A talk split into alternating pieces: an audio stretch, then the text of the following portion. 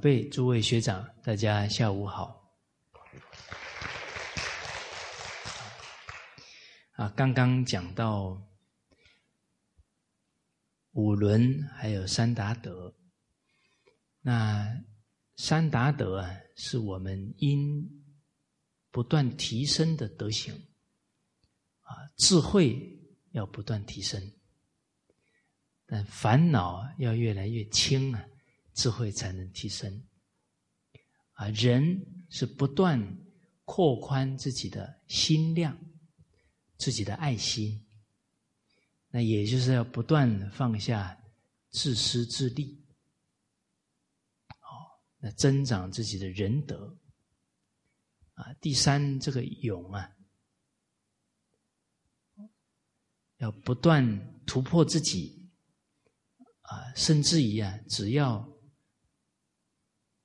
是为他人好的，能利益到他人的，啊，我们都很愿意啊去学习服务他人的能力。哦，啊，这是勇于承担、勇于提升自己、服务他人的啊这些能力。啊，你比方在家庭当中。啊，一个妇女，他也要不断提升自己的妇功，啊，更好的照顾好家人，啊，或者在一个团体当中，我们是很容易就是停滞不前，啊，大家都喜欢就安逸嘛，顺境嘛，啊，要突破自己的德行，啊，突破自己的能力。这个都是需要下决心跟勇气的，好，好比方现在领导叫你做什么事情，啊，你马上第一个念头就是回绝，不要啦，我不行了，我不能了，啊，我们现在有没有主管要我们承担课程啊，承担什么事情，马上说好，我试试看。I try，哎，好，这大家不要担心，自诚感通啊，祖先跟圣贤啊，冥冥当中会保佑。那五伦呢，跟三达德都谈到了，所以行之者一也。啊，要真的能实践五伦大道啊，跟三达德啊，啊，都要靠真诚。这个一也就是要靠诚心去落实。啊，所以其实修行啊，没有别的，恢复真心啊，恢复诚心就对了。啊，所以诚者物之终始，人真的真诚现前，啊，他做什么事啊，都会真诚去待人，一切啊都从真实心中做，人的真心啊，就跟对方的真心啊相交感。哦，所以他诚心爱人，爱人者，人恒爱之。敬人者，人恒敬之了，啊，所以真诚的人呢，就是得道多助了；虚伪啊，就失道寡助了。好，那我们对五伦跟三达德啊，都要透过呢深入的学习，才能通达其中的义理。那怎么深入学习呢？必须解行相应啊！首先要先解，先深入义理。那人有不同的根性啊，这里就讲到或生而知之，他天生就懂通达这些道理；或学而知之。他是经过学习啊，才懂得。所谓人不学不知道，人不学不知义啊！在我们这个时代啊，像在中国大陆，很多人学了之后啊，转变很大。他们活了几十年，从来没有听过这些伦理道德的道理。哦，一听呢，很欢喜。他本有那个善行嘛，啊，所以学就很重要。啊，那假如各地的政府啊都能办理呀培训伦理道德师资的学校，哇，那就广大的老百姓啊就能受到很大的利益了。哦，所以建国军民啊，教学为先，要把教育啊。伦理道德教育好好红传开来。在古代啊，有一个读书人叫房爱卿啊，他的太太呀姓崔，那他的太太呢很有女德啊，把两个孩子啊教的很好啊，叫房景博啊跟房景光。这两对兄弟，那房景伯啊，在清河啊当县令。好，这个清河当地啊，啊，在贝丘这个地方呢，有一个妇人呢，告他儿子不孝，然后那个官府啊，就打算去抓他儿子治罪。啊，从这个故事啊。大家有没有了解？古代社会有一条法令是真的，叫侵权处分。父母到衙门去说：“我儿子不孝啊，不用审查了，直接可以把儿子带来处罚。”哦，等于是天下的父母都爱孩子。假如让父母都已经无法忍受了。那这个孩子就做的太差了。好，那官府的态度啊，是要抓这个儿子处分。好，那大家的态度如何呢？啊，假如你是父母官，要怎么做？哎，我们刚刚才法古是吧？哎，古圣先王会怎么做？我们看尧帝呀，看到一个人犯罪了，尧帝说啊，是我的错啊，我没把他教育好，啊，这是很有责任的领导者，啊，所以当下呢，这个事情啊，被房景博的母亲崔氏知道了，他就跟儿子讲啊，你不急着处罚他的孩子，啊。你把他母亲啊带到我身边来，啊，然后呢，你每天侍奉我跟侍奉他母亲，然后让他儿子啊在旁边看，啊，结果真的就这么安排。那这个这个妇女的儿子啊，看了十天呢，就很惭愧啊，啊，就在那里行礼啊，然后哀求。你就让我带我父母亲回去吧，啊，回去孝顺了，啊，我知道错了。结果崔氏就说，啊，就给房景博讲到呢，他是表面惭愧啊，还没有发自内心惭愧，啊，再过一段时间再说，啊，结果又过了二十几天，啊，真的每天就看着。房大人呢，当地的父母官把孝顺演给他看，还让大人孝敬他的母亲啊，看了自己真的是觉得无地自容啊！啊，所以二十几天以后啊，哀求到呢，叩叩头流血，啊，真的知道错了，啊，要到母亲回去奉养，啊，这个时候崔氏哦，有知人之明啊。一看就知道，嗯，这个是发自真心的了，啊，就让他带母亲回去。带回去以后啊，真的成为一名孝子，这个证明啊，人有真心啊，这个孝心是本有的了。一把他启发之后，他真的可以发挥出来。好，那这个炊事很可贵，就在人民犯错了，他是提醒孩子，你是父母官，有责任要教育。那他自己是表演给孩子看哦。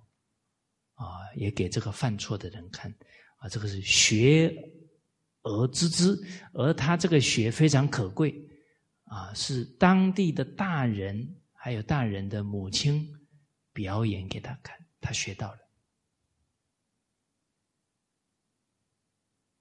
或困而知之，这个困是呢，下了苦功之后啊，终于明白了。那我们冷静想一想，我们下过苦功了没有？啊，真干了没有？啊，这是一个很值得我们思考的问题。于敬一功啊，十几岁啊，考试都是名列前茅，经书也读了不少啊。但是他四十七岁呀，穷困潦倒，他还不知道自己错在哪里。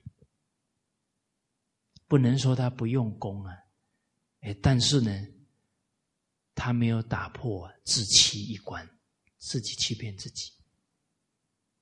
幸好呢，后来遇到赵王爷了，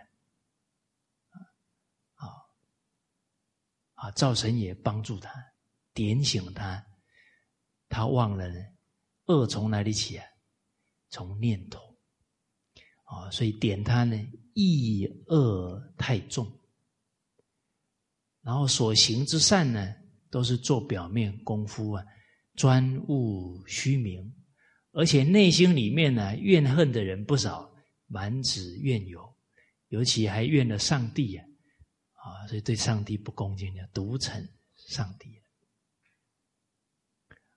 啊，这十六个字提醒他，当下他还不承认呢。他说：“应该做任何的小善都有记录啊，怎么可能我几十年一点善都没有？”接着赵生也告诉他：“啊，确实这这么多年来都在调查你的情况，真的没有一善可以记录，只是发现呢，你每天的贪念、淫念、嫉妒念。”哦高己卑人念，哦，还有一个贬极念，遇到事情啊，容易偏颇，哦，容易起情绪。高己卑人傲慢，一往其来愚痴，常常在做白日梦。真正不愚痴是什么？预知将来结果，只问现在功夫，要怎么收获就怎么栽。常常担心未来，寄望未来，那个是不明理的。还有恩仇报复念，哦，就就是啊记恨人家，还想着要报复，嗔恨心很重，啊，匆匆于胸啊，这些不好的邪念充满了自己的身心啊，哦，所以怎么可能还能行善呢？哦好，所以从刚刚提醒于敬义公啊，提醒的非常细腻啊。哎，人一天有没有起贪念？生活上的享受啊，一不醒茶就贪了。啊，比方说今天吃饭说，哎呀，又没昨天好，那昨天的饭就贪了。哦，那怎么办？那每一餐饭都要用感恩心去吃啊！啊，所以十存五观呢，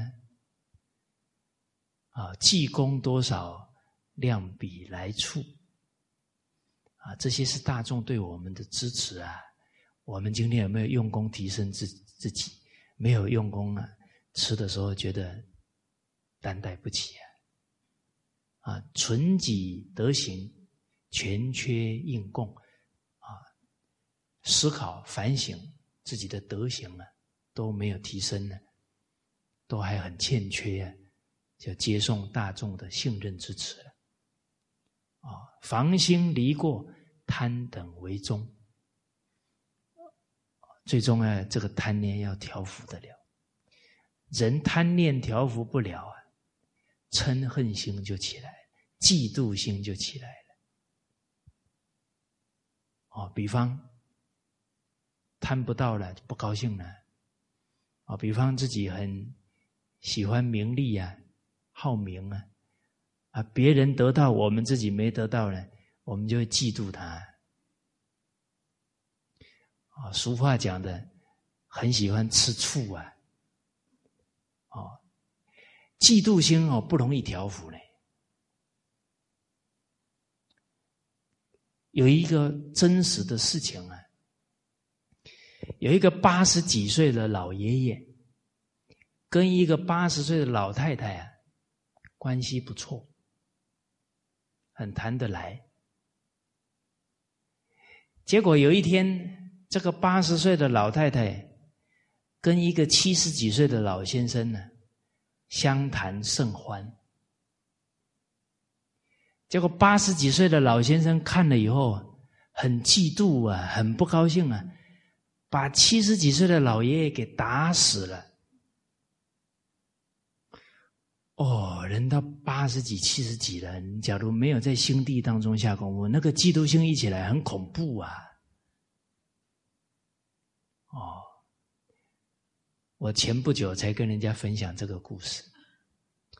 昨天我的嫉妒心就很强，啊，昨天刚好啊，我们共学班唱歌，啊，然后呢，台上的负责的家庭啊，就说我们欢迎一个神秘的男歌手，啊，唱的非常好，我们现在请他起来。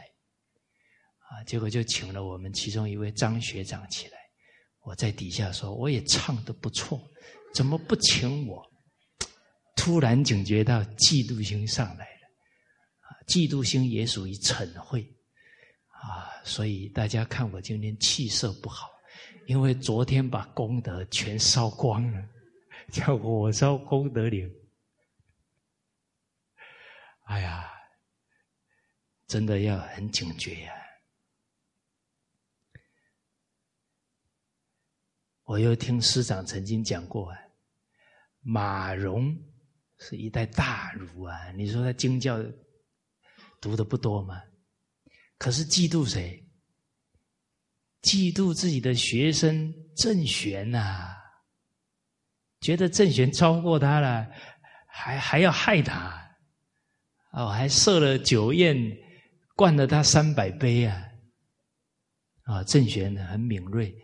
啊，知道这些情况啊，抄小路走了。啊，所以这些故事以前听觉得好像跟自己没有关系，现在想想，每个故事跟我都有关系。这个心念有时候藏到骨髓里面呢，得要很冷静才洞察得到。好，好，所以这个困而知之啊，这个要下苦功，要下到不知其。不然呢？有一关我们破不了，叫习气使然，浑然不知。自己这一天念头那么多，一言一行这么多，错在哪？找不到。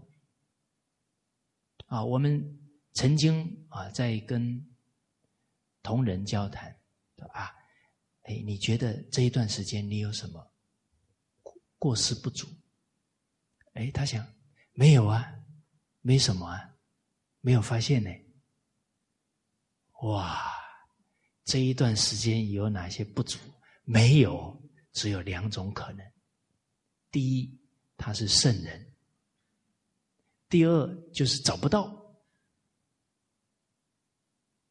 哦，孔子有一段话值得我们反思。孔子说：“已矣乎！”这是孔子的感叹。吾未见能见其过，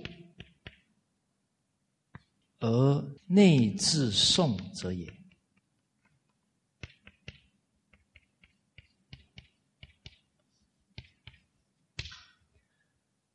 夫子说到呢，他没有见过啊，能察觉自己的过，看到了，还内自诵，就是反省自己的过，知过不容易了，悔过更难。有时候知过会变掩饰哦，不忏悔，不改。啊，所以毁了以后，痛定思痛，下定决心改，因为改有反复，所以要真改过来。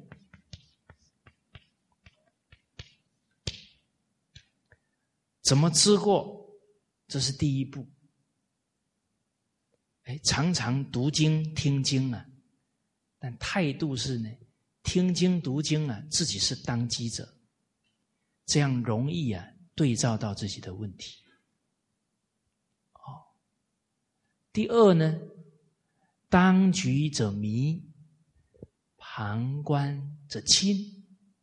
这个时候要有接受别人劝谏的态度，哦，尤其假如是领导者负责的事情，影响比较广，这个背的因果也重，更要战战兢兢。不只要接受劝谏，还有什么求见？主动要求啊，干部们底下的下属给自己提意见，不要把决策给做错了。哦，那唐太宗先生就做到这一点。而他受谏的态度可贵在哪呢？说错了，他也不责怪。哦，有一个大臣就批评他，批评了好一阵子，后来出去了，身边的近臣不欢喜了。皇上啊，他讲的根本都是错的，你怎么还让他讲？啊，太宗皇帝讲，我假如制止他，让他讲不下去，那他出去以后说皇上不能接受我的劝，那以后就更多人不敢给我劝。哎，他讲错了，可是我能听完他的劝谏，他一出去了，他说：“哦，皇上很能接受我的劝告。”那整个大家肯劝的风气就带起来了。哦，所以太宗皇帝在考虑事情啊，也是我们的学处，他想的很长远，想的是整个风气的问题。而事实上啊。这个大臣批评完出去以后，冷静下来再观察观察，哇！我有很多是讲错了，误会皇上了，他会怎么样？他会更佩服皇帝呀！哦，所以亲戚朋友误解我们了，批评我们太过了，你能欢喜接受，能包容，等到他搞清楚了。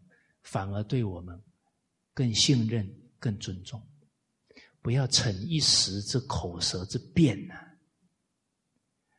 哦，啊，人家给我们提意见很难得了，我们还制止他，还跟他辩论，下次人家就提不起那个那份劝的心了嘛。好，这个是错了都接受。现在是什么？对了。我们都很难当下接受，因为这个面子是障碍。哦，人人家讲的很正确哦，要要马上编一个借口来应对。啊，其实这样子反而是真正有道德的人，他慢慢就觉得啊，劝你，你都是反而还得要你你的这些借口来。来回应啊！人家说算了算了，就不要劝了。哦，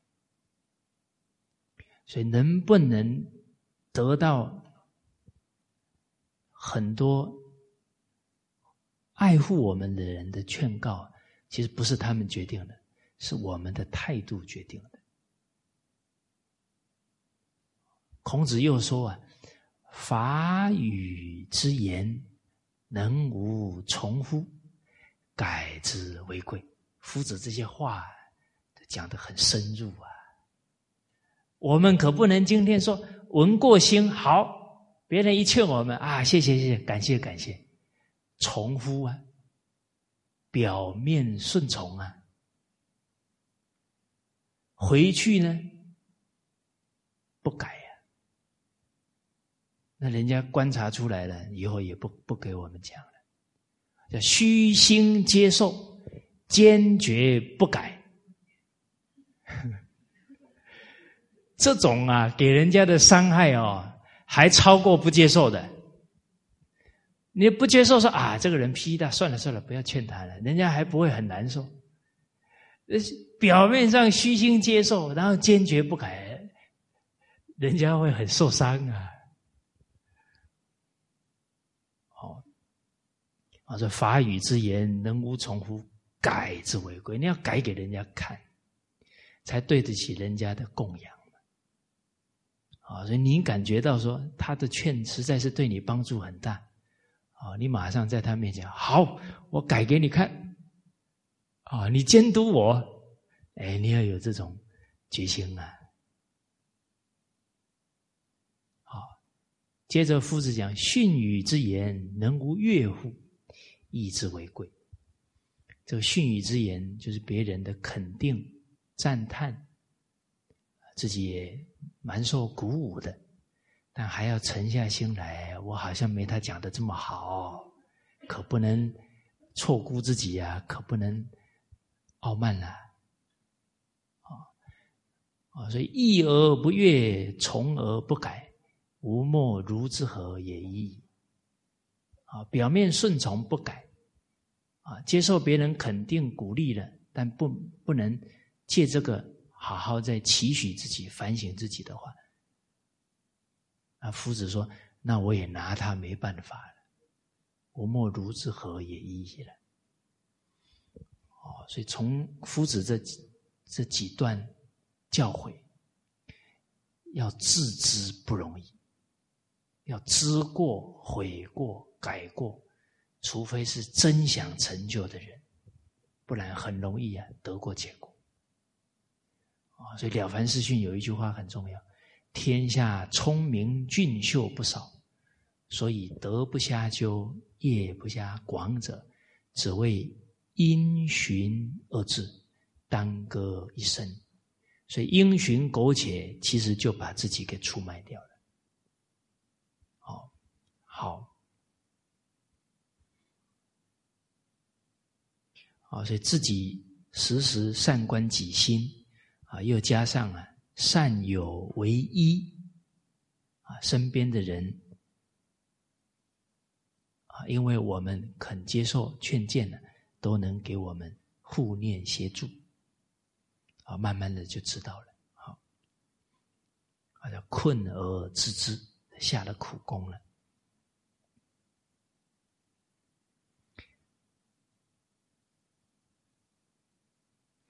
及其知之一也，啊，等到他真的把义理给搞明白了、透彻了，啊，不管是生而知之、学而知之、困而知之，都是一样的了。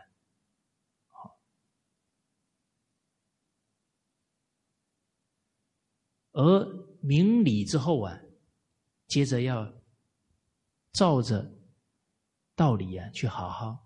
学一句做一句去例行，或安而行之，或立而行之，或勉强而行之，及其成功一也。有些人懂了以后啊，他做的怎么样呢？非常欢喜，心安理得，哇，这才是人过的日子。就像舜王。他闻一善言，见一善行啊，他马上就立行，马上就做到。他决定了不再随顺以前错误的想法看法。哦，在《了凡四训》当中啊，有个例子呢，跟安而行之啊也很相应。啊，莆田林氏啊，有老母好善，常做粉团呢，送给别人。哦，啊，大家要了解，做粉团要很早就起来了，还要做很多哎。哦啊，人家只要要啊，他就给，都没有啊。疲惫啊，或者不欢喜的表情，都欢欢喜喜给人家。啊，有一个人呢，每天给他要六七个，要了三年，他都欢欢喜喜给。所以这个安而行，哎，安而行之。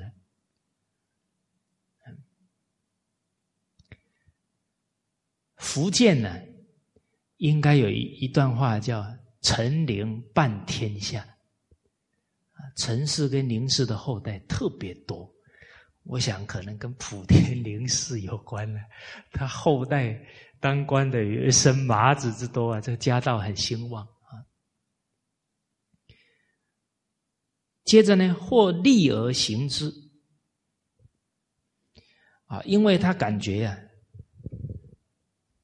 哎，对他有利了啊，他肯去呀下功夫去。学习去提升，这是利而行之。啊，《了凡四训》呢，谦德之孝当中有讲到，江苏江阴这个地方有一个张魏延，啊，他等于啊，学问还积累的不错啊，啊，在学术界还颇享盛名。后来到南京参加。乡试啊，等于是考举人了，举人就算功名了。结果呢，住在一个寺院中啊，后来榜单出来啊，没有他的名字啊，他马上骂考官不长眼了。结果旁边有一个修道的人呢，就笑了一笑，啊，结果这个张魏延马上啊。转移重点呢，啊，把眼神转到了这个修道的人，然后很不高兴啊！我在这生气，你笑什么？其实大家想一想，他还读了那么多书啊，还在学术界享有盛名啊，这名不副实，都在折自己的福啊！就考不上了，就发那么大脾气，学问何在呀？哦，所以自己发起脾气来，哇，八风动了，功德全烧光了，还不知道。那看到人家微笑，继续造业，还怒惧惧于怒道者啊！所以修道不容易啊。得时时关照自己的起心动念了才行啊。结果，这个道人看他怒目相向呢，知道要接招了，啊，对他讲：“相公文笔不佳。”人家道人还挺有修养的，还叫他相公。哎，你可能文章不怎么样哦。张曰：“啊，张易怒，更生气了。你都没看过我的文章，你怎么知道不好？”啊，道者说：“啊，我听说啊，人家文章写得好啊，最重要啊心平气和的人才写得出好文章哦，那今天听你在那里骂考官啊，骂士官呢，你的心很不平啊。”你的文章怎么可能会太好呢？结果这个张卫炎一听人家讲的有道理，啊，马上收敛起来，不觉屈服了。那古人好在哪里呢？他还是有读过书啊。你讲的话呢，跟经典相应啊，大部分还是能够反省。啊，就像了凡先生遇到云谷禅师。啊，云谷禅师举的那些《诗经》啊、《易经》的经句，他马上反省自己。然后就请教这个道人，道人告诉他，能不能考上啊，全在你命中有没有修得这样的福报。假如你没有那个福报啊，文章写的再好也考不上，所以你要自己做一个转变。哦，那张卫言说的，既然是命啊，怎么转变呢？啊，道者告诉他：“造命者天，这个命运呢是循着自然规律，可是它有定数啊，还有变数，变数可转你的命运。啊，立命者我，你从今天开始广积阴德啊，何福不可以求到呢？”哦，那您看呢？这个张卫岩先生的回应，就知道他对一些事理还没有搞清楚。他说：“我这么穷啊，怎么做呢？”他就感觉好像要有钱才能积功累德了。啊，所以有人把一些道理给他讲明白，非常重要。道理不明白，很难去力行。啊，所以道者可贵啊，继续引导他。啊，道者曰。善事因功啊，皆由心造。啊，就像六祖大师讲的：“一切福田，不离方寸呐。常存此心，功德无量。”啊，你常常存一颗善心啊，每天都在积功累德，甚至于每一时刻都在积功累德。啊，具体又告诉他，大家有没有感觉？这《了凡四训》里面。这个道者是个好的教育家，那了那个云谷禅师也是好的教育家，那个引导人真的好人做到底啊，送佛送到西呀，那引导都给他引导到非常具体，让他反观。你讲了很多，他都没有能对照自己，他受用不了。哎，他马上点他点他，如谦虚一节，并不用花钱呢。那你刚刚就没有自我反省了，而反而骂士官呢？你不止没积了福，还折了福了啊！结果讲的非常清楚啊！啊，张卫岩先生接受了，很感佩、感谢这个道者，然后开始痛改前非，善日加修，德日加厚。啊之后啊，就改变了命运，考上功名了。啊，这个是道者引导他好好改造命运，这利而行之。啊，他知道这么做对自己人生有利益了，他肯去做了。哦，啊，在说愿当中啊，还有一个例子呢。啊，有一个人叫宁月。啊，他是中牟这个地方啊，一个农民啊，乡野的农民。结果他在耕作的时候啊，突然就觉得，哎呀，这样很辛苦啊，感觉可能我的人生应该要做更大的作为哦。他怎么样可以免除这些劳苦呢？啊，他的朋友就告诉他。好好读书，你有了真实的学问、道德，啊，你就可以不用做农夫啊，啊，甚至可以啊当官呢，哦。结果他就下定决心，好，我从今天开始好好读书。啊，他的朋友说：“那你下二十年功夫应该没问题。”他说：“我十五年。”啊人家休息，我不休息；人家睡觉，我不睡觉。啊，诸位学长，你听完这个故事啊，回去不要不睡觉哦。啊，你只要不睡觉，几天生病了，啊，然后你家里人说你疯了，你说因为我到文化中心听了一个故事，哦，那那家里人以后不敢让你来了，啊，用力要猛。但是不要出状况啊，自己身体不要出状况，家里人不要生烦恼，啊，最好能循序渐进。怎么样让自己呀睡得少？没有别的，妄想越少，消耗能量越少，吃饭跟睡觉就慢慢减少，这是必然之理。啊，所以以前修养很高的人。他清净心啊，一天吃一餐就够了。啊，当然你那一餐不要吃五碗六碗，那是装样子给人家看，那不行了。好，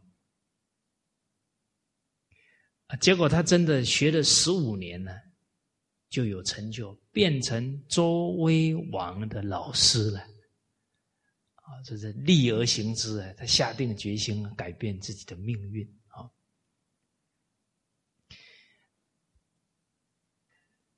台湾有一个很好的教诲，叫“青年十二守则”，其中有一条叫“学问为济世之本”。真正要帮助这个世界呀，自己一定要有真实的道德学问，才帮得上忙。自己没有道德学问，走到哪脾气还很大，给人家添乱了，怎么可能立得了众？所以，人真的发了这个誓愿，啊，留取丹心照汗青。这个利啊，不为自己的利，为天下之利。哦，这个使命感跟慈悲心啊，就是源源不绝的动力。其实，一个人走在修身的道路当中，还会进进退退。自己的使命感跟慈悲心还没有真正发出来，不然根本不会浪费自己的时间的，因为他能深刻体会到大众不闻圣教啊，堕落的速度啊，真的让人呢很痛心啊！我们现在十几亿的炎黄子孙呢，堕落的有多少？呃，真正翻开报纸，这真的是都会感觉到啊，祖先在天之灵啊，都在流眼泪啊。哦，所以我们以孝祖宗之心，爱整个民族同胞之心呢，来学习啊，孝悌之志，通于神明，光于四海，无所不同。那京剧人家体悟不到的、感应不到的，你很容易就感应到了。好，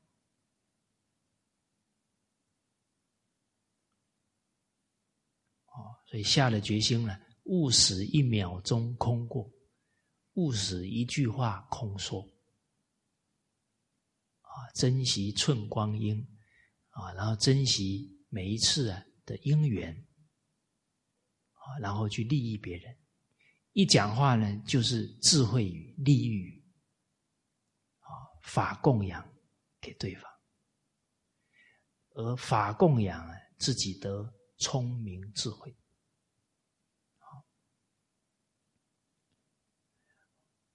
或勉强而行之。需要勉强自己呀，好好去落实啊。这个其实勉强，就主要还是在跟自己本来的习气啊，跟惯性做斗争呢。啊，像了凡先生也有提到啊，他自己前十年修学的心境啊，有一些境界也得要勉强而行之。啊，啊比方他思考到行义未存，在近五轮的道义啊，自己还是有利益私心在里面，减身多误，反省自己每一天呢，还是有很多过失，或见善而行之不勇，或救人而心常自疑，或生勉为善，啊，每一天做早课还提醒自己啊，要好好落实三根啊、弟子规，而口有过言啊，这个犯的口过了，或醒时超持，而最后放逸啊，又喝酒之后啊，又不理智，放纵自己，以过则功，日常虚度。结果他立的三千善事啊，十年才做到，那等于还是有勉强而行之。但是他第二个三千善呢，功夫越来越得力，三年就做满三千善。好，好啊，所以我们很可能呢，都要从啊勉强而行之。啊，慢慢慢慢记录，安而行之。啊，一开始会觉得这个念头真的很难服。好，像于静义公啊，他也是下了决心啊，但是感觉那些邪念恶念控制不住。啊，他在圣人面前呢，磕头磕到流血，下决心啊，请这些圣贤人冥冥中保佑他。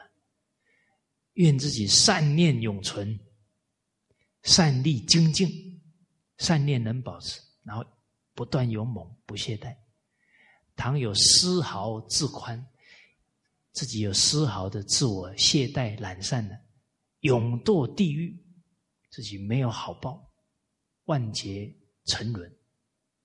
啊，用这样的誓愿呢，来鞭策自己。其实不是于敬义功啊！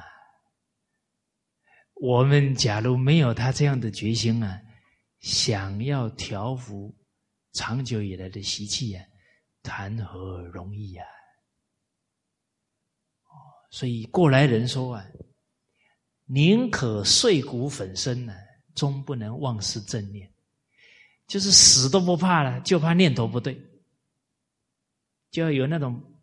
连死都不怕的勇气去对峙自己的邪念妄念才行。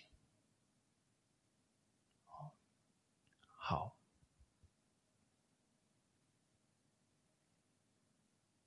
好，那有慈悲为动力啊，啊，又有这种勇猛的心啊，来对峙调伏自己啊，就像了凡四训讲的，改过须发三心。啊，此心，羞耻的心，啊，向圣贤人看齐；畏心，啊，自己继续下去啊，就没有好的结果了。啊，还有勇心，啊，勇猛改过，啊，看到自己的过，如斩毒树，直断其根，啊，如毒蛇啮子，速于斩除。你们看过连续剧吧？想象一下，手被手指被蛇咬到怎么办？宝剑出来就 不能迟疑，不然就没命了。所以人不能放纵习气哦，一放纵啊，你的智慧法身慧命就不能增长了。哦，马上会剑断烦恼，宝刀要出鞘才行。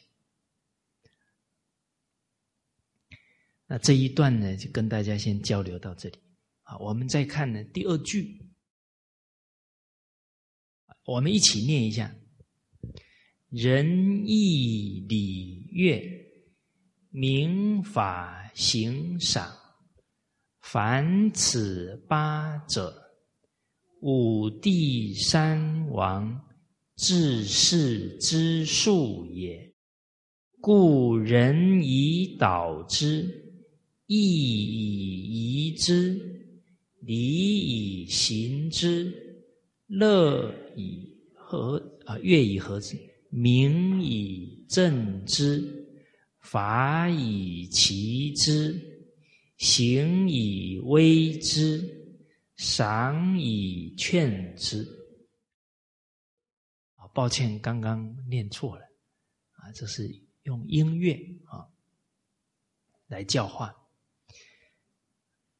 仁义礼乐民法行赏，这八八项做法，是从远古时代的武帝跟三王啊，他治理天下的法宝。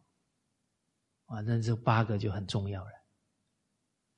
那武帝啊，比较长的说法呢，是皇帝颛顼帝啊，帝喾帝，还有尧帝、舜帝。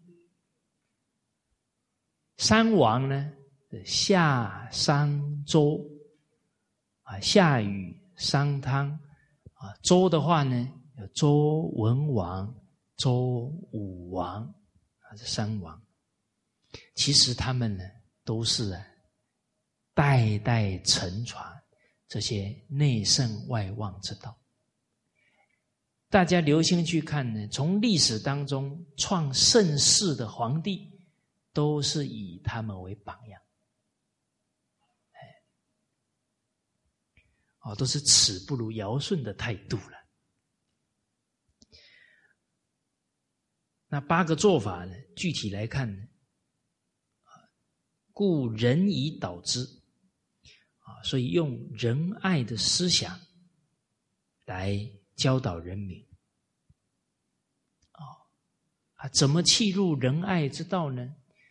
要守忠恕之道。人常常宽恕别人呢，这个恕啊，上面一个如，下面一个心呢。如其心啊，就设身处地，人机己机，人逆己逆，要走中恕之道，体会到别人的苦，进而什么呢？尽自己的力量，就尽忠。孟子讲到呢，抢恕而行。求人莫近焉。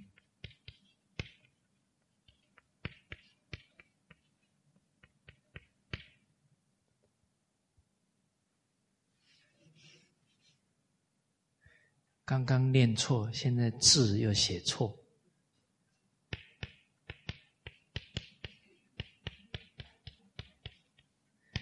那定力太差。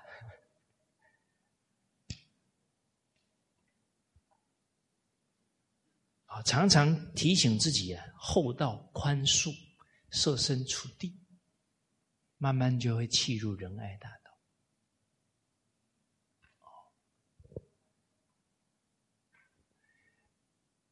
明朝啊，有一个读书人叫杨柱，他这个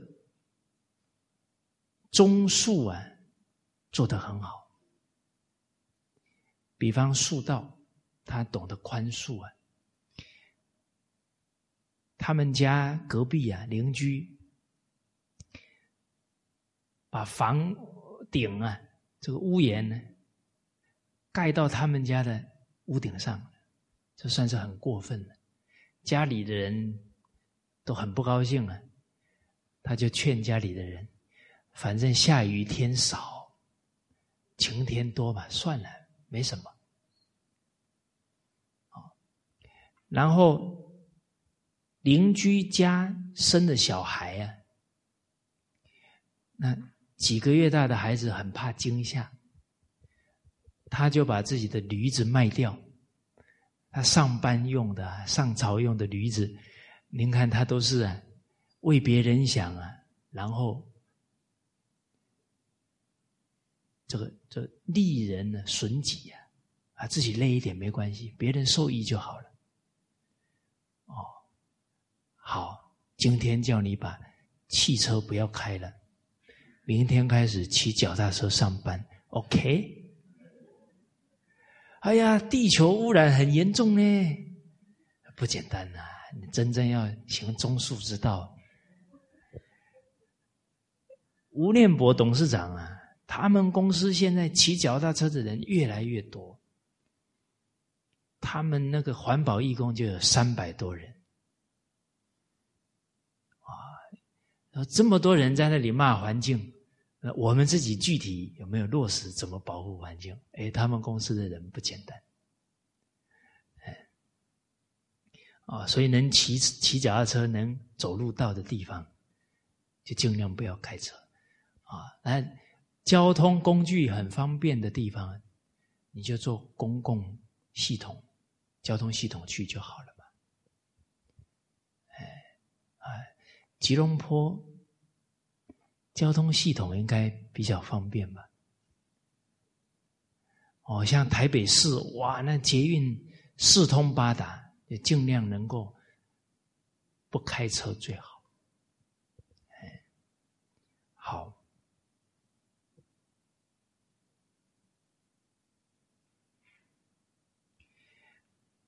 这个杨柱啊，有一天，他的仆人呢，看他祖坟的仆人呢赶回来，啊，说我们祖坟的墓碑啊被小孩给推倒了。我们想想，一般的人一定很生气啊，祖坟被推倒，他马上赶到小孩家，了解孩子有没有受伤。然后，进一步提醒农家好好注意，不要让孩子受伤了。完全不生气呀，宽恕别人。所以杨柱啊，在德育古鉴当中啊，他的行词短短几句话，他的宽以待人做到让人真是佩服啊。再来呢，严以律己。他晚上做梦，梦到呢，走到园子里啊，摘了人家两颗梨子。隔天说啊，是自己平常毅力之分没搞清楚，还梦中偷摘人家的梨子，让自己几天不吃饭，处罚自己啊。这个严以律己的功夫啊，我们看到这个事例的头皮都发麻。这是忠。忠于谁啊？先忠于自己，不自欺，自己念头不对，痛改前非啊！所以中恕之道，这个中啊，首先是什么呢？反求诸己。哎，那恕呢？推己及人啊！反求诸己也是内，推己及人是外。这个合外内之道，啊，就是入仁爱的大道的前方便啊，种树啊。那像这个杨柱的故事，常常给老百姓讲啊，包含范公那些事例，其实都能触动人民本有的善心啊。进而去效法学习他，啊，仁以导之，义以移之，啊，用道义的人生价值观呢，来教导人民啊，那人民呢，时时就会啊，关照自己，哎，跟礼义符不符合？义是什么呢？合情。合理、合法啊，这情理法它能兼顾，哇，那他处事就非常圆融啊，意义一致。情理法要兼顾啊，不容易，人要很冷静，而且要柔心地柔软才做得到。戚继光先生大家都知道。抗日名将啊，他抗倭寇啊，他治军呢要严明啊，不能偏私啊。结果他舅舅啊，在他的军队里面，他舅舅啊就有一点仗势欺人啊，啊，就反正我侄子啊是军队的统帅啊，就不服军法了。那戚继光怎么办？他带领军队要为国家负责任呢，啊，马上依法处理，打了他舅舅几十棍。回到家，这这个舅舅很生气呀，啊，他马上啊，办了一桌丰盛的酒席，请他请他舅舅吃。哎呀，舅舅打都打了，先吃吧。哦，然后再再再用用情理啊，跟他舅舅小以大义了，哎，啊，这是情理啊，情理法也兼顾，这不得已的嘛。哎，另外还有一个例子非常好，啊，唐朝有一个读书人啊，叫张振周。啊他呢是苏州人，后来啊把他调回啊苏州当都督，哇，那是很大的官呢。可是他以后要面对很多自己的亲人朋友啊。那假如治理的时候啊，都是守法，就伤了情啊。那寻情啊。就不守法了，就违法了。所以违法不符合理了，哦，伤情呢也不符合理啊。那怎么办呢？结果他上任前十天呢，他就把所有亲戚朋友请到家里来，啊，好菜好酒伺候十天。啊，叫流水席，啊，所以流水席不是现在才有，古代就有了。哦，然后让大家吃的痛快，喝的痛快啊。最后一天，隔天要上任呢，又把很多好的衣服、布帛、财物啊，分送给亲人，啊，送给他们呢，又给他们吃饱了，又送给他们礼物啊。然后呢，拉着他们的手痛哭，说明天呢，我就要当苏州的都督了。啊，我是受国家的嘱托啊，当了官以后啊，我跟亲人呢就要保持距离啊，以后就没有办法像今天一样跟你们这么喝喝酒谈心了啊，就哭啊哭。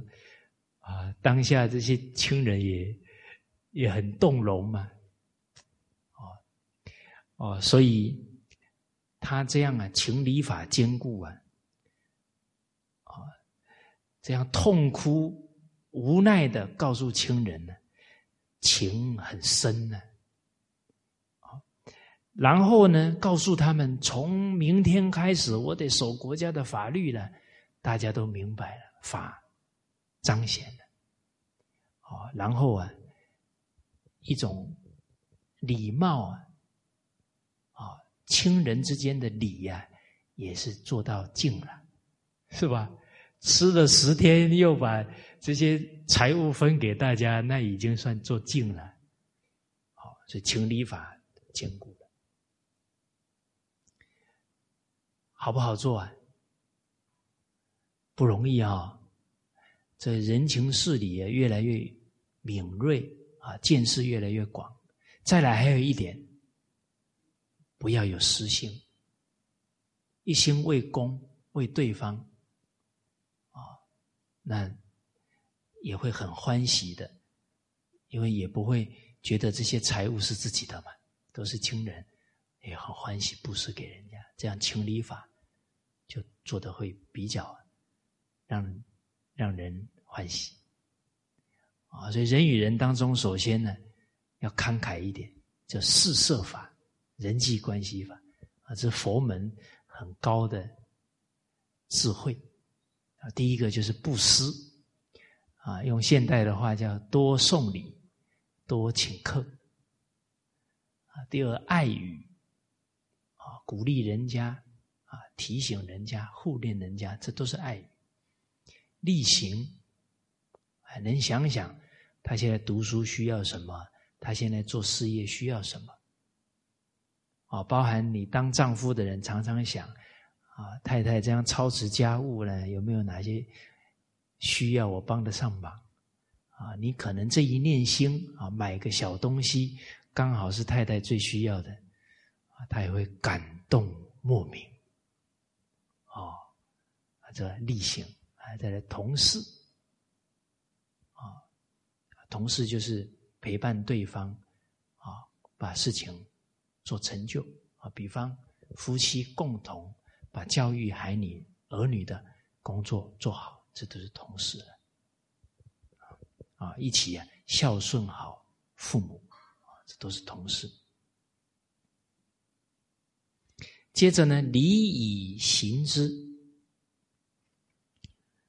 啊，用礼仪呀来规范人民的行为。我们想想啊，礼在哪里？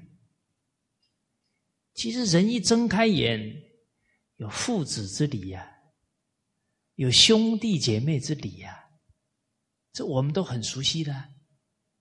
长者先，幼者后，所以礼就是人本来应该守的规矩，跟我们的伦常性德是相应的。而古人用心良苦。比方上礼，让人慎终追远，明德归厚；比方祭礼，啊，祭祀祖先呢，时时想着祖先的德行跟感念祖先的恩恩德，这个很可贵啊。但现在的人看到礼以行之，他会觉得礼。对他的生命很重要吗？可能不容易。第一，他还不了解；再来，他已经什么自我习惯了，给自己方便放纵自己习惯了。他一开始接触到你，他就哎呀，怎么这么多规矩，多不方便，多不多不痛快。啊，他不知道这礼都是在护念他的性德的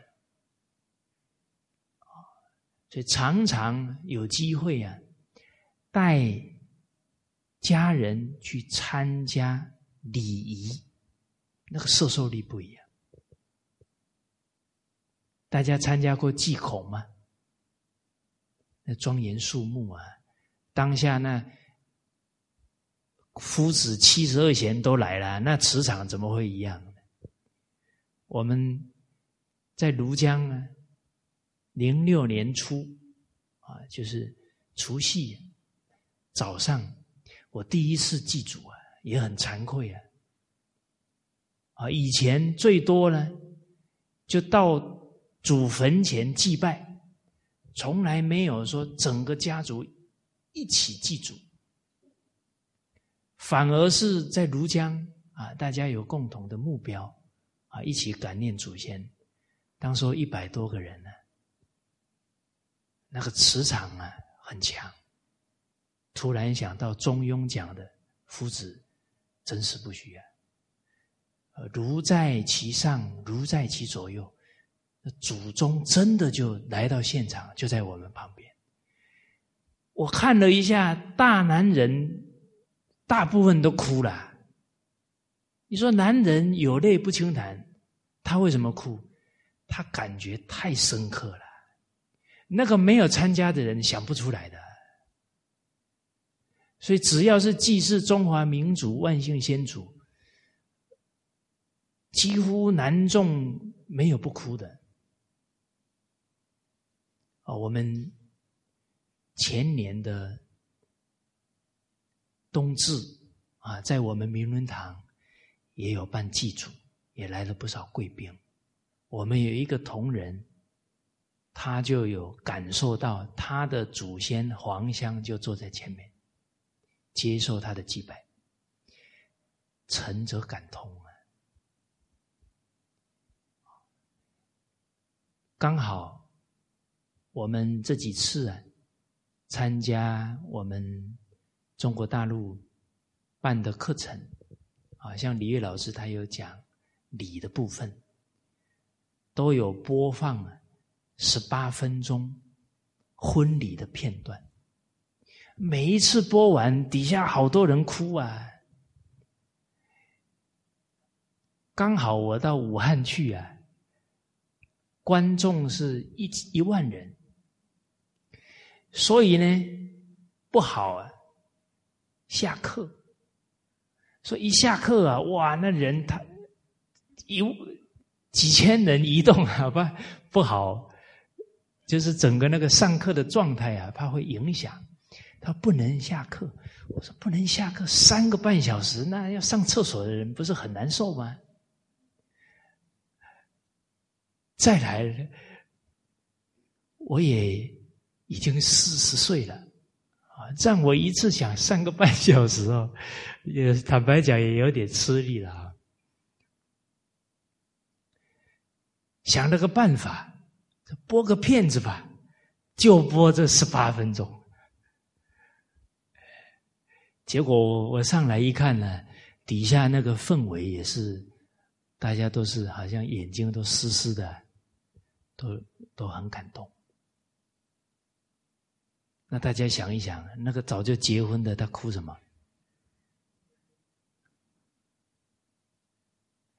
他在那个看的过程，又想起自己夫妻之间的情谊嘛，想起他出嫁的时候，父亲给他的那些叮咛，那种情境嘛，他就所以只要去参加婚礼，每一次都是一种心灵的洗礼。您看古人这个礼教多么有智慧。一个香酒里，每次家族聚会，按照年龄排排坐，啊，晚辈给长者敬酒，那都会随时在那个香酒里里提到叔叔啊，啊，我十一岁那时候掉到水沟里，就是你把我救救起来的，是不是？啊，当时候读书没有钱呐，伯父就是你，你看那酒喝起来多痛快啊！那个人就不会因为自己的身份地位高而忘了所有家族人的恩德。那提醒多重要！我们现在社会没有这些教化，人学历一高瞧不起父母，成就一高看不起长家里的长辈啊，那堕落的太严重了。啊，所以礼以行之。啊，真正明白了啊，包含我们在经营一个《弟子规》班，那孩子从进教室，所有这些行为的规范都是礼啊。啊，向老师行鞠躬礼，他就在那个氛围当中接受教化。我们从小到大上课都是给老师鞠躬的，听说现在大学这些都可能都没了。那他怎么学习恭敬呢？哎，哦，包含国家升国旗，这都很重要。现在很多学校都忽略了，太太不对了。哎，哦，所以常常都有这些仪式，对人的摄受力都很强，国家民族的意识，哦，都能时时提得起来，要有为国的心。现在人大学毕业了，谁为国为民啊？你不能怪他礼教太缺乏。乐以和之，哦，用音乐调剂人心啊，并能使人呢和睦相处。上一次我们。王学长有跟大家谈过古琴哈，大家听了古乐，感觉怎么样？啊，有没有感觉心情平和？啊，我们也请教过一些学古琴的人呢，他们都有经验啊，本来心情很不好啊，啊，然后弹一首。古琴啊，弹弹弹，心就平和了。这中正之乐，那个是受受人心的力量很强。想不想再听古琴啊？好，你们好好练，自己可以每天听啊啊！当然啊，有时候多一些接触啊，多一些感受啊，有机会我再礼请这个啊王学长夫妇啊，哎，再给大家弹一曲儿，怎么样？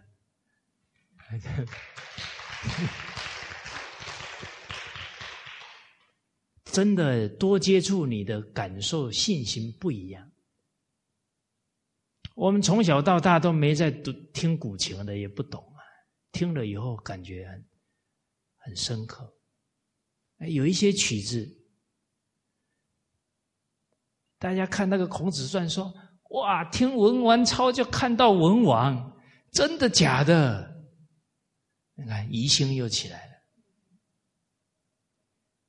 我们有一个同仁，就听一个曲子叫《悠然》，他听着听着就看到夫子了。真心的人，真很沉静的人，那真的不是假的。那曲子就完全把圣人的行品德行仪啊，就流露出来了。真诚的人可以感受得到。哦，不过呢，你们听了。下一次听这个曲子，不要在那里复制出来，复制出来，这样很不自然啊。呃，越要出来越出不来啊，因为你那个心里面太急，而且哦有虚荣心在里面。哎呀，待会出不来多丢脸！出来，出来，出来啊！那不用 什么事，自自然然就对了。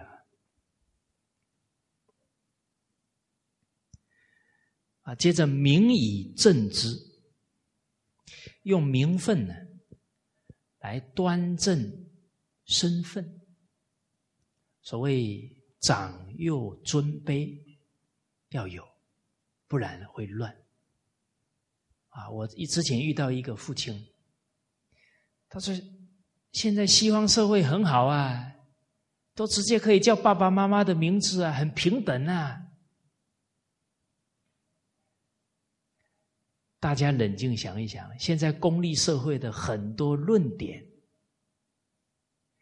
一开始接触啊，人没有正确的判断力，都觉得哎不错啊，因为看不到后面的问题，所以没有通达人性啊，他没办法治理作业。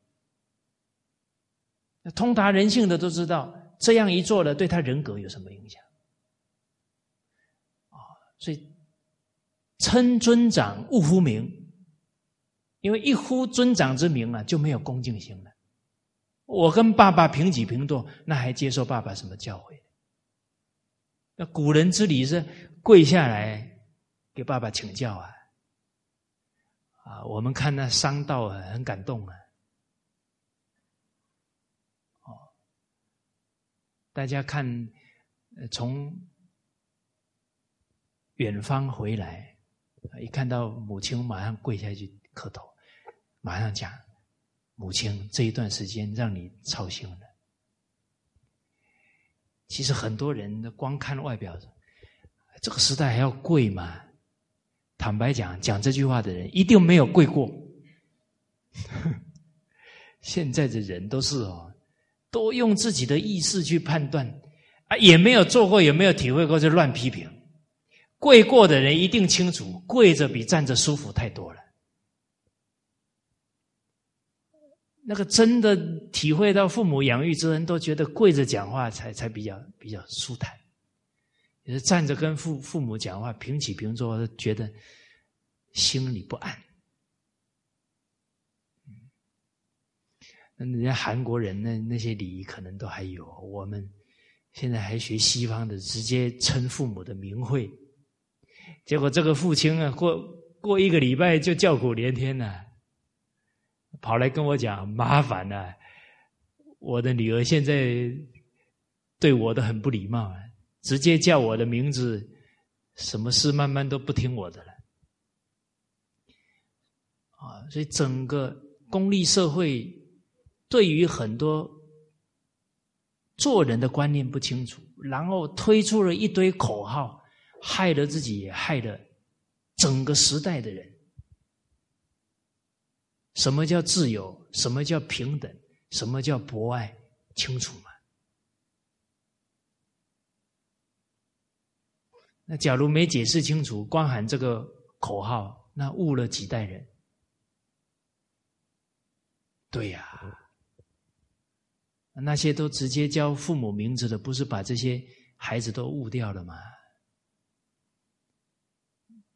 所以人呢，不能自以为是啊，要述而不作啊，每句话要对照经典啊。现在人多少价值观都偏了，都是那些著名的专家讲的话把他们给误导了。那些专家也没有这个自学的态度啊，他没有述而不作的态度啊。其实没有述而不作的态度的人，他的话你绝对不能听。圣教一定是有师承，你怎么可以去听他的？所以自己要有判断力，有师承。有述而不作、信而好古的人，你才能听他的话。连得诺贝尔奖的人，你都不能听他的话。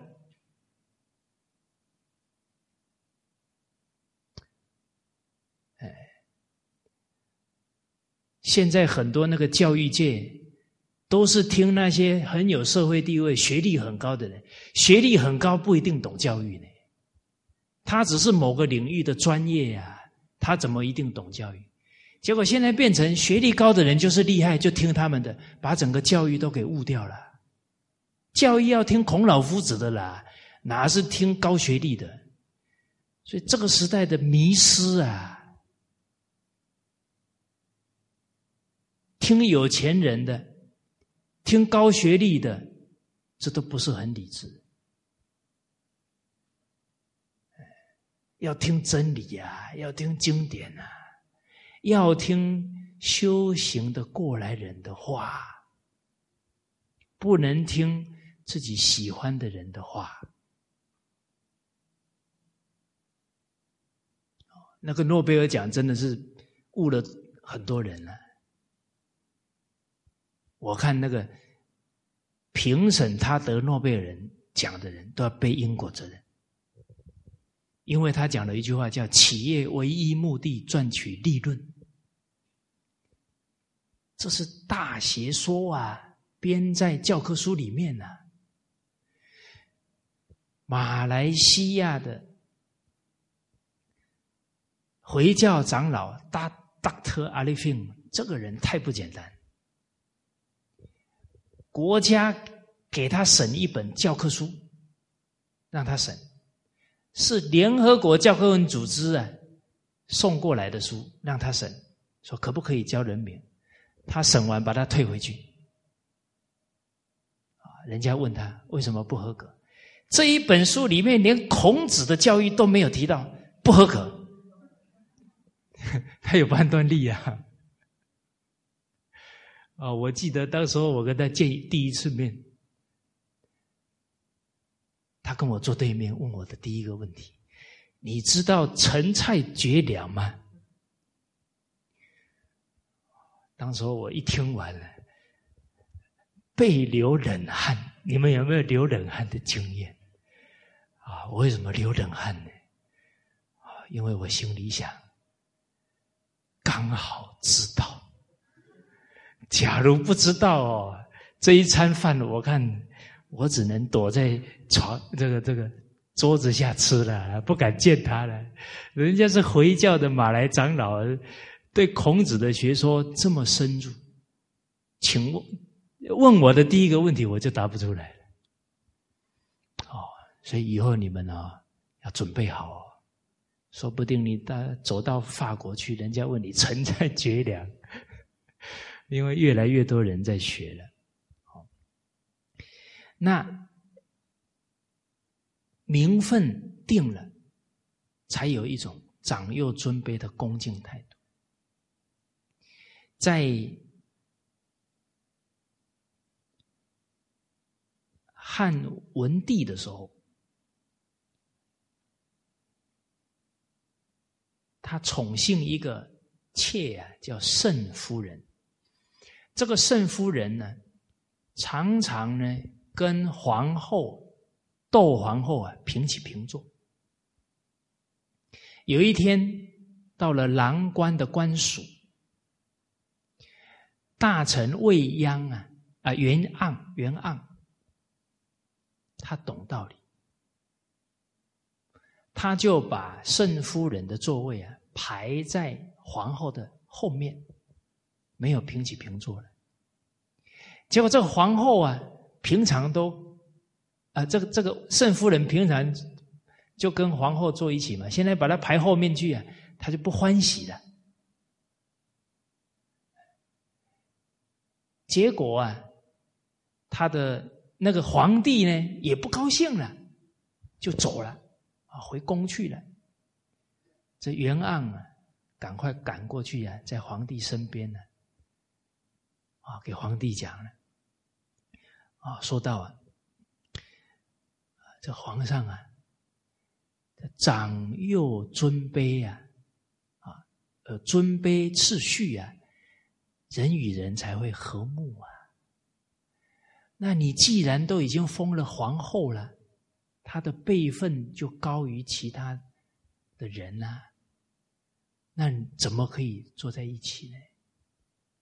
而且啊，您宠幸圣夫人，你就好好对待他就好了嘛。你现在连座位都让他跟皇后平起平坐，皇帝啊，你现在这样做不是帮，不是爱护他，你在害他。皇帝一听，哪有害他？皇上啊，你没有听过人质的故事吗？人质就是啊，汉高祖刘邦宠幸了他的妃子，哦，结果呢，这个妃子被宠幸了，这个吕后啊。就恨之入骨，不止把这这个夫人呢害死，呃的孩子害死，哦，把赵王如意给害死了，还把这个夫人呢双手双脚啊都砍断，眼眼珠子挖出来，然后喝毒药啊，让他。变哑巴，哦，然后就变成，我就残暴到极处啊！大家听到这里有没有感觉？女人要狠的时候啊，very 恐怖啊！哎，结果这个例子一讲出来，哇，皇上马上一惊，对呀，那不遵照辈分呢，到时候皇。他又越来越恃宠而骄，那不是跟皇后结怨吗？那不是害他？我说皇大皇帝回去马上小以大义给圣夫人一讲，圣夫人赏原案五十斤黄金，那也不简单啊！他马上能接受人家的劝呢，啊，这明以正之，啊，接着呢，法以齐之，用法律啊。统一人民的行为要求，啊，比方平常啊不能闯红灯啊，这些都是的。啊，刑以威之，用刑法让人民啊畏惧犯罪，不敢犯罪。啊啊，这个因为犯罪了，他就得要服刑，啊，他有这个敬畏心啊，就不敢去做。接着呢，赏以劝之，啊，用奖赏啊这些行善的行为表扬他，啊，肯定他，这样人民啊行善的风气啊会带起来，互相规劝。啊，在我们中国大陆呢，从零七年开始举办道德模范，啊，到零九年、一一年。包含今年一三年，应该都会有这个道德模范评选。哇，那个每一次参与的人超过亿人。我们看那那些榜样啊，看道德模范不哭者没良心。哦，就看的都很感动啊！那些孝行，哦，要救一个小女孩，啊，那个吴菊萍把自己的手背都折断了，都在所不辞。啊，那个真的是令人感佩。那大家一流眼泪了，不就跟他看齐吗？那就赏以劝之。所以举善而教不能，则劝。啊，夫子在《论语》当中有讲到。好，那今天呢，就跟大家先交流到这里。好，谢谢大家。